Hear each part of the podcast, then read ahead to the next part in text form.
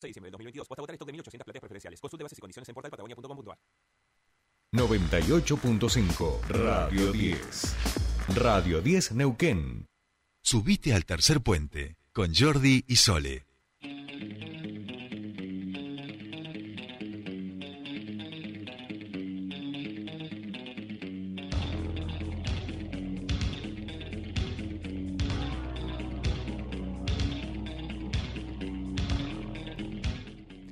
Continuamos con más tercer puente y ahora nos metemos en nuestro espacio de derechos y comunicación y para ello ya está con nosotros Pascual Caliquio desde Buenos Aires. ¿Cómo va Pascual?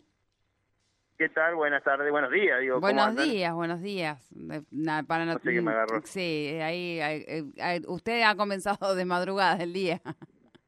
Estoy acá desde Qatar cubriendo. no. Claro, ya, ya es la tarde, bien, bien. Eh, ¿Cómo va Pascual? ¿Cómo está allá Buenos Aires? Bien, bien, muy bien. Bueno, acá con este clima mundialista, con, con una especie de veranito en el que estamos, así que hay como, bueno, un buen clima. Claro, eh, bueno, y en, en- y en el medio se van filtrando eh, chats, por ejemplo.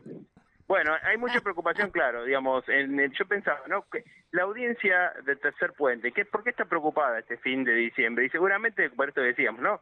El mundial, tenemos, a veces, no, hablamos creo nunca en esta columna del gran hermano, de del, Es verdad, de lo es que- verdad. el no fenómeno del gran hermano, que, que también está, es un tema de debate muy habitual, creo que podría ser parte de esta columna.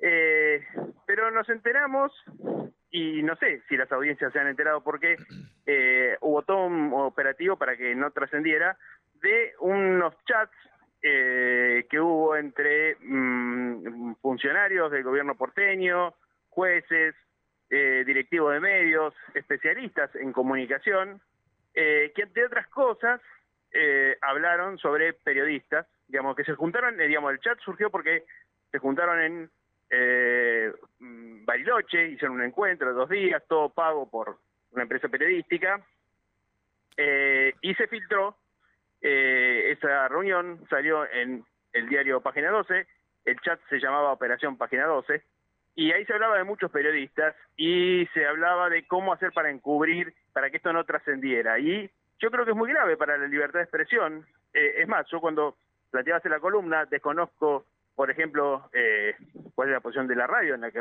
voy a hablar ahora, Sí. y no quería comprometer a nadie, digamos, ¿no? Hablando de estos No, temas, no te porque preocupes. hubo una, eh, digamos, en esos chats lo que trasciende es que hablaron con distintas empresas periodísticas para que esta noticia no trascendiera, pero ayer eh, salió en, en todas las redes, pudimos ver los chats, Tiempo Argentino lo puso en tapa, pero Tiempo Argentino es un diario que solo se eh, vende acá en la Ciudad de Buenos Aires y de escasa tirada, también estuvo en el Cohete la Luna, la página de Horacio Berbisky, pero hay que ver qué pasa ahora en la semana, si esto finalmente trasciende o tiene repercusión en los medios nacionales. Seguramente también, digamos, van a poner el eje en el debate en cómo se obtuvieron estos chats, que fue en forma ilegal. Hubo un, un- un grupo de hackers que intervino en el teléfono del secretario de Seguridad acá de la Ciudad de Buenos Aires eh, y pidió un rescate por eso y de ahí surgieron estas filtraciones, porque seguramente se ponga en debate si esto sirve en términos legales, pero más allá de lo legal, eh, hay una preocupación muy grande por lo que significa en términos políticos y en términos de incluso la seguridad de los propios periodistas, ¿no? Claro. A ver, Pascual, eh, eh, planteamos el tema, yo si te parece te voy a invitar a que podamos mañana desarrollarlo más tranquilamente porque estamos hablando de una barbaridad democrática, digo, vamos a decirlo así, lisa y llanamente, esto no, no es contra un partido, es, es- o sea, yo como ciudadano digo, madre mía, digo, que, que o sea, si esto es la justicia que, que, que nos queda, digamos, cómo estos tipos operan eh, de una manera tan impune, jueces federales, eh, los chats son increíbles.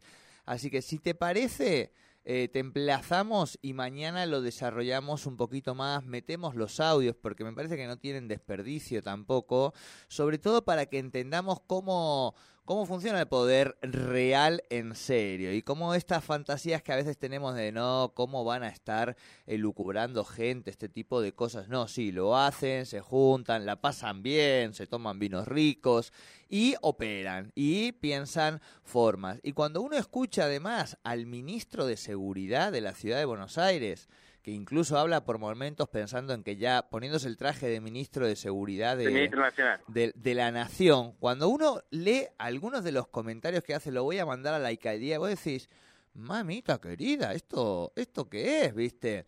Eh, así Sí. que, ¿te parece que hagamos así mañana, Pascu? ¿Tenés un tiempito para que lo hablemos más tranquilamente?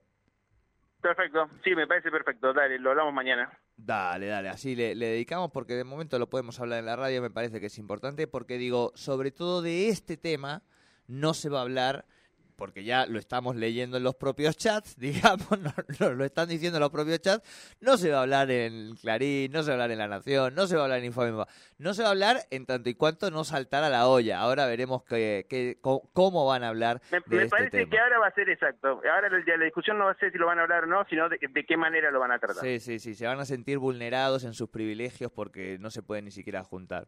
En fin, Pascual, querido, abrazo grande. Nos vemos mañana. Un abrazo, chao. Nos vemos, Pascual Caliquio, con Derecho y Comunicación, aquí en Tercer Puente.